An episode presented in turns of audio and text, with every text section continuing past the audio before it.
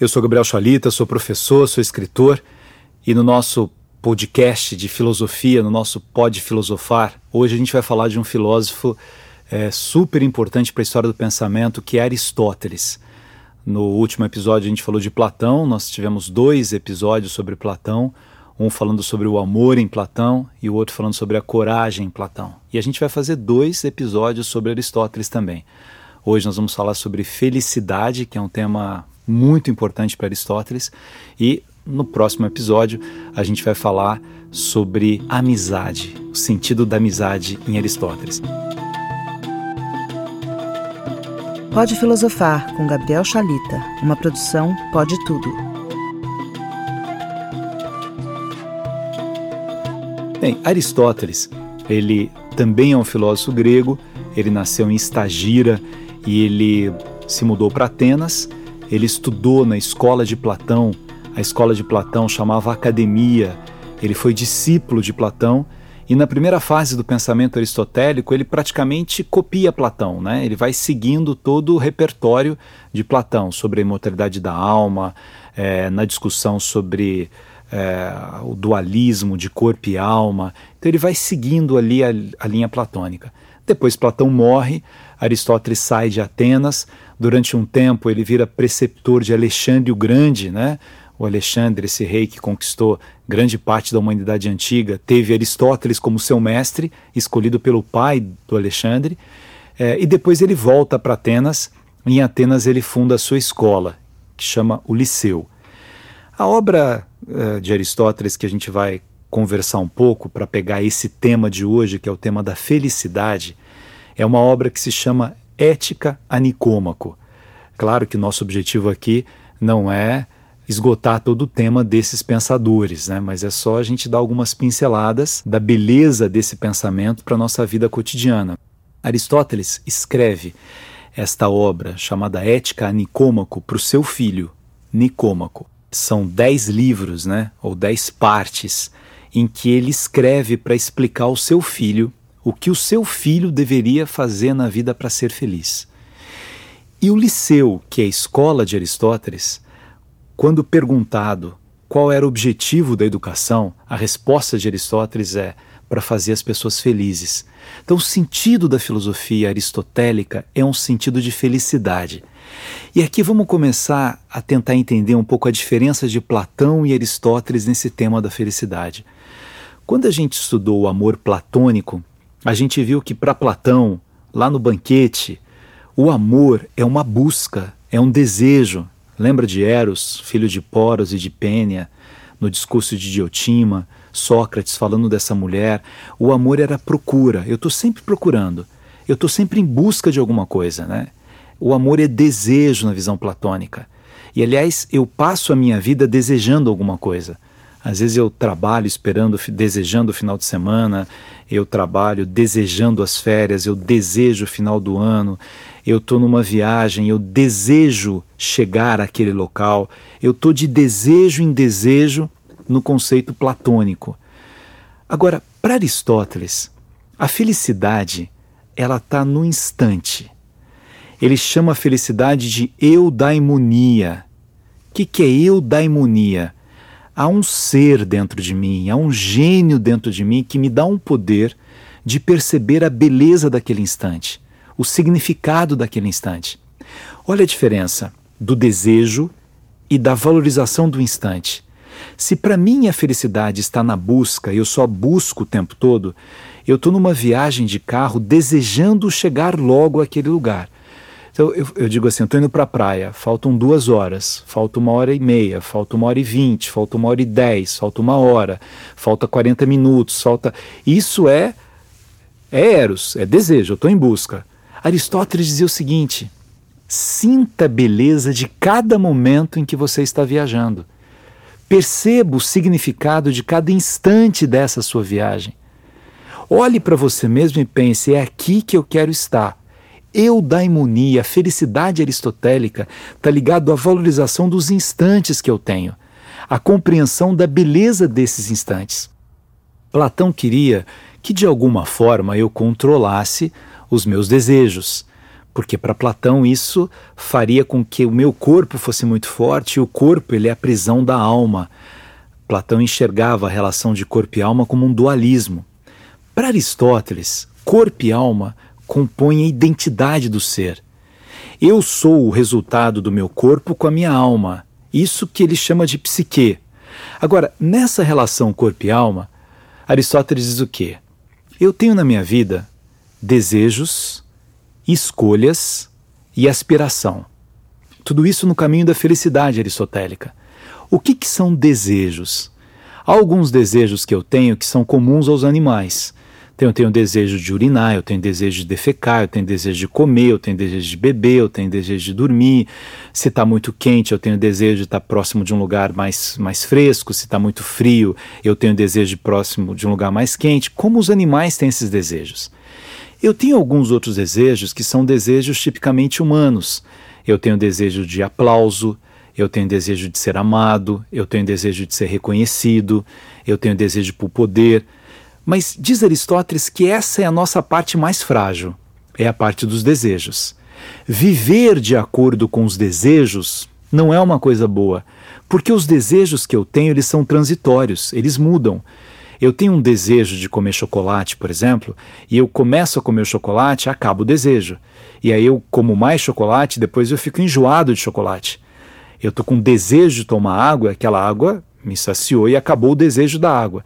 Então eu não posso fazer com que a minha vida seja uma realização de desejos.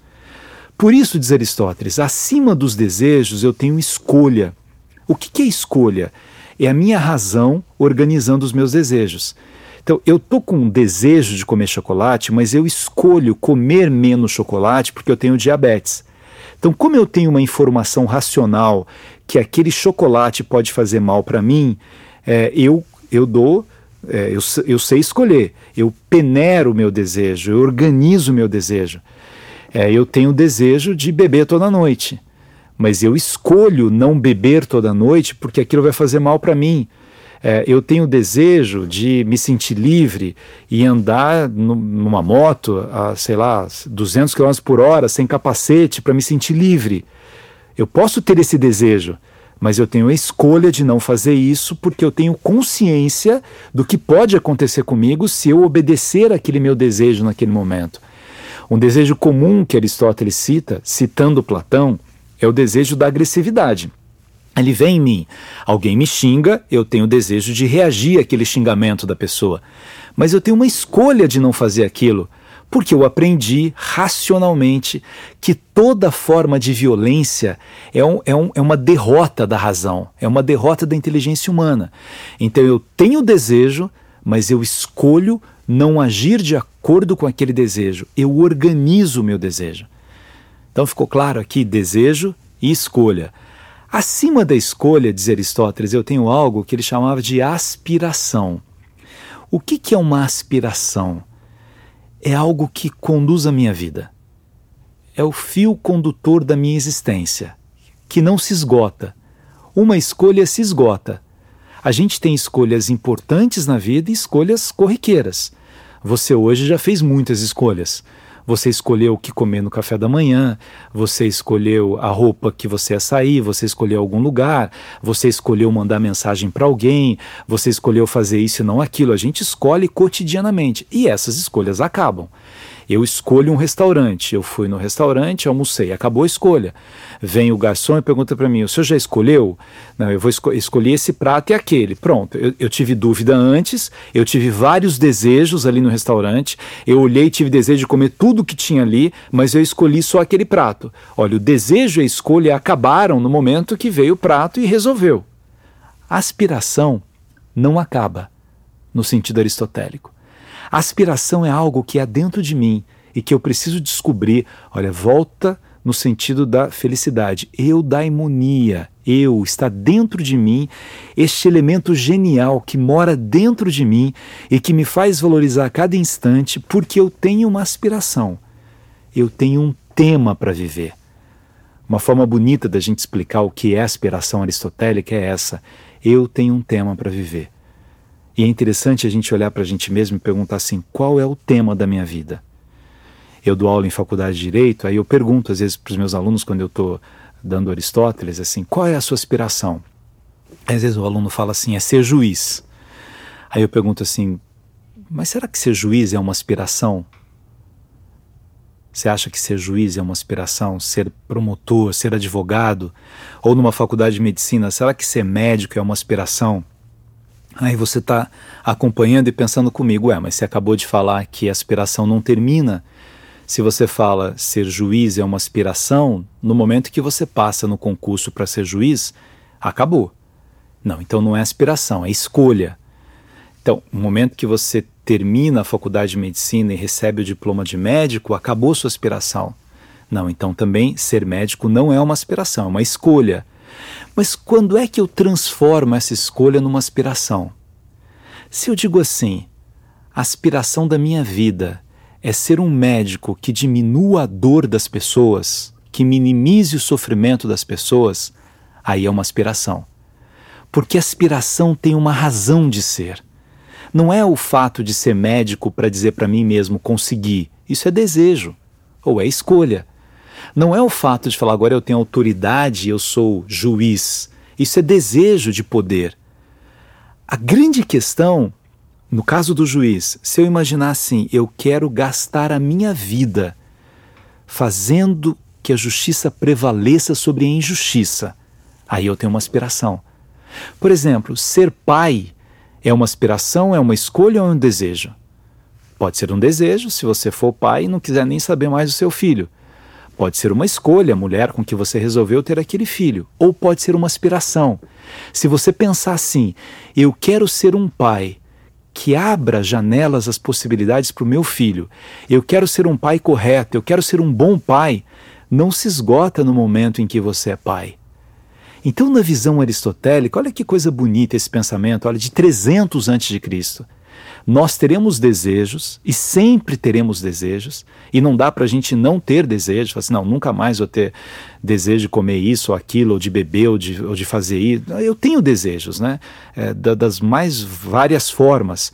Eu faço escolhas o tempo todo, mas eu preciso encontrar dentro de mim mesmo uma aspiração, uma razão da minha existência, uma percepção de que por que eu estou aqui, o que, que eu estou fazendo aqui. E eu quero dar mais uma dica nessa felicidade aristotélica ligado a esse conceito de aspiração. Aristóteles, ele era também um observador da natureza, ele, ele codifica animais, né, vertebrados, invertebrados, répteis, anfíbios. Ele faz uma análise profunda do elemento da natureza. E ao observar os animais, Aristóteles diz o seguinte: veja o que acontece no mundo animal. Um animal, ele, mesmo os mamíferos, ele precisa de poucos cuidados para ele viver. Um peixe de nenhum cuidado praticamente. O peixe nasceu, ele está independente, sozinho. É, o ser humano não. Diferentemente da maior parte dos animais, ou diferentemente dos animais, o ser humano, que em tese é o animal mais inteligente, o ser humano só sobrevive, não é nem se desenvolve se alguém cuidar dele. Para que eu consiga sobreviver, alguém tem que cuidar de mim. Se ninguém cuidar de mim, eu morro. Não é interessante isso, minha gente? O ser humano é o mais inteligente dos animais. E ele só sobrevive se alguém cuidar deles. Então, ele é o mais inteligente, mais inteligente e é o mais frágil dos animais ao mesmo tempo. Ele tem uma fraqueza em que ele precisa do outro. Aí diz Aristóteles: se a nossa essência é depender de alguém para o desenvolvimento daquilo que a gente é, a experiência da felicidade tem que levar em consideração que a gente tem que cuidar de alguém. Eu só consigo me realizar quando eu perceber que eu estou cuidando de alguém. Aí volta o tema da aspiração. Por isso que ser um juiz, um juiz arrogante, um juiz egóico, não é uma aspiração. Agora, ser um juiz que lute pela justiça, um juiz que tenha olhar para as pessoas, que enxergue o outro, que não permita que um ser humano seja invisível, esse é o conceito da eudaimonia, da felicidade aristotélica. Então a gente falou em desejos, escolhas e aspiração. Aspiração acho que ficou claro que é esse tema para viver. Desejo e escolha estão no nosso cotidiano. E agora, aí você pergunta assim: bem, mas se eu tenho essa aspiração, esse tema para viver, eu não vou ter mais desejo e não vou ter mais escolha? Vai ter. Só que o desejo não vai te escravizar, nem a escolha. Porque a escolha, ela tem uma coerência com o tema que você tem na sua vida. Ele dava o exemplo, Aristóteles, na época, de um campeão olímpico. Ele aspirava a ser um campeão olímpico para a paz entre as pessoas, porque eles acreditavam que era uma forma de união de cidades diferentes. Bem, se eu aspiro ser um campeão olímpico, eu escolho comer adequadamente, beber adequadamente, realizar as coisas corretamente para esse caminho de felicidade. Aristóteles vai dizer que a virtude ela é esse, esse instrumento das relações humanas que me ajuda a desenvolver a felicidade. E que a virtude ela está ligada ao nosso cotidiano. A gente aprende a tocar cítara tocando cítara. A gente aprende a tocar piano tocando piano. A gente aprende a cantar cantando. A gente aprende a ser justo agindo com justiça. A gente aprende a ser honesto agindo com honestidade. Tudo vem do hábito que a gente tem. Daí, dizia Aristóteles, retomando Platão, daí é importante nos lembrarmos o que Platão dizia sobre educação. O que, que era educação para Platão? Lá na, na academia, né? A escola de Platão chamava academia, a escola de Aristóteles, liceu. Na academia de Platão, ele dizia o seguinte: educar corretamente é ensinar as pessoas a gostar das coisas certas e a desgostar das coisas que não são certas. E tudo isso vem do hábito.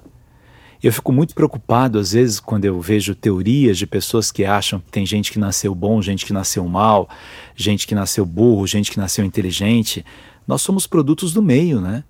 É, tudo depende do tipo de influência que a gente teve, das informações que vão formando quem nós somos. Uma criança, como eu, como eu disse, na visão aristotélica, ela só chegou a ser um adolescente, um jovem, um adulto, porque alguém cuidou dela. Este alguém que cuidou dela precisa ter influências positivas na vida dela.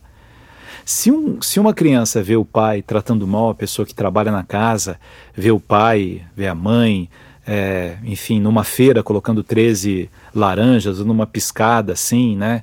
É, porque conseguiu furtar uma laranja, e aí ele vai achar que aquilo é, é, é, o que vai fazer com que eu tenha sucesso na vida, é enganar alguém, é furar fila. É, eu preciso aprender na, na virtude a compreender desde sempre aquilo que é certo, a ter o hábito de fazer o que é correto a ter o hábito de ser honesto, mesmo que outras pessoas não sejam. É que a criança, se não for cuidada para isso, ela vai se desenvolver de uma outra maneira. Aristóteles, nessa obra, Ética Nicômaco também, ele fala muito sobre o, o, o meio termo é, eu não devo gastar todo o dinheiro que eu tenho, porque esta, esse excesso, essa prodigalidade, não é uma coisa boa nem para mim mesmo, e eu faço isso mais para chamar atenção. Mas eu não devo ser avarento, eu não devo viver trancado no meu dinheiro. A avareza, diz, diz ele, é um dos piores defeitos né, da alma humana. Eu vou, eu vou ficando me destruindo a mim mesmo e eu não tenho as coisas. As coisas é que me têm.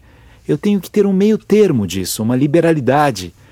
É, eu preciso ter um meio termo entre a covardia e a temerosidade. Porque se eu for covarde, eu não faço nada, mas se eu for temerário, eu coloco em risco a minha vida e a vida das pessoas. Eu preciso do meio termo disso. Então, Aristóteles é um filósofo muito concreto.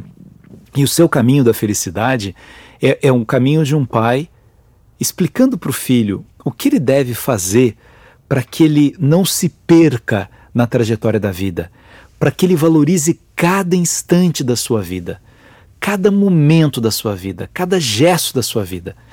No direito a gente estuda muito essa obra porque o livro quinto da Ética Nicômaco é um tratado sobre a justiça.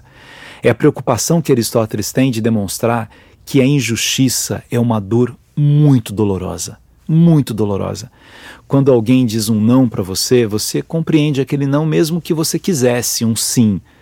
Mas quando alguém diz um não para você e diz um sim para outra pessoa nas mesmas circunstâncias, porque aquela pessoa é amiguinho da que disse o sim para ela e o não para você, isso dói mais em você.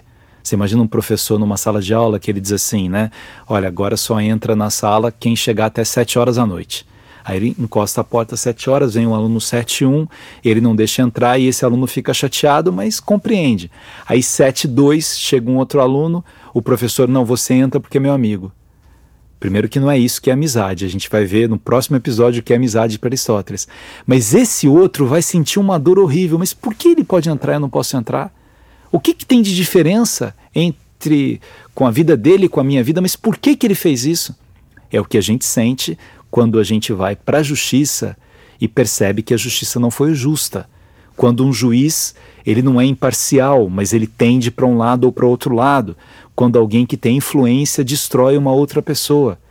Bem, felicidade então para Aristóteles é eudaimonia, está dentro de você. A felicidade ela não mora na busca daquilo que me falta, mas na valorização daquilo que eu tenho. Em cada instante da minha vida, quando eu consigo sentir o cheiro do belo que mora dentro de mim. Isso é felicidade. No próximo episódio a gente vai falar mais da felicidade no tema da amizade, que é tem uma definição linda. Aristóteles dizia que amizade é uma alma habitando dois corpos. Mas isso eu falo no próximo episódio. Vamos terminar ouvindo uma música que é bem bonita, que fala dos instantes da nossa trajetória, dos momentos bons que a gente tem na vida da Ana Vilela que chama Trem Bala. Não é sobre ter todas as pessoas do mundo pra ti.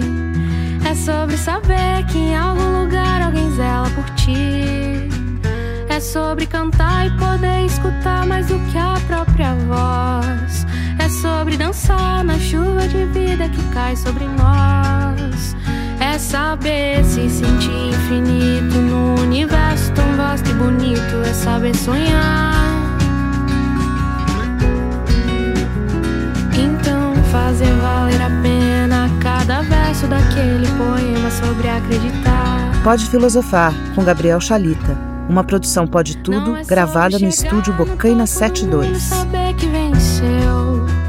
É sobre escalar e sentir que o caminho te fortaleceu.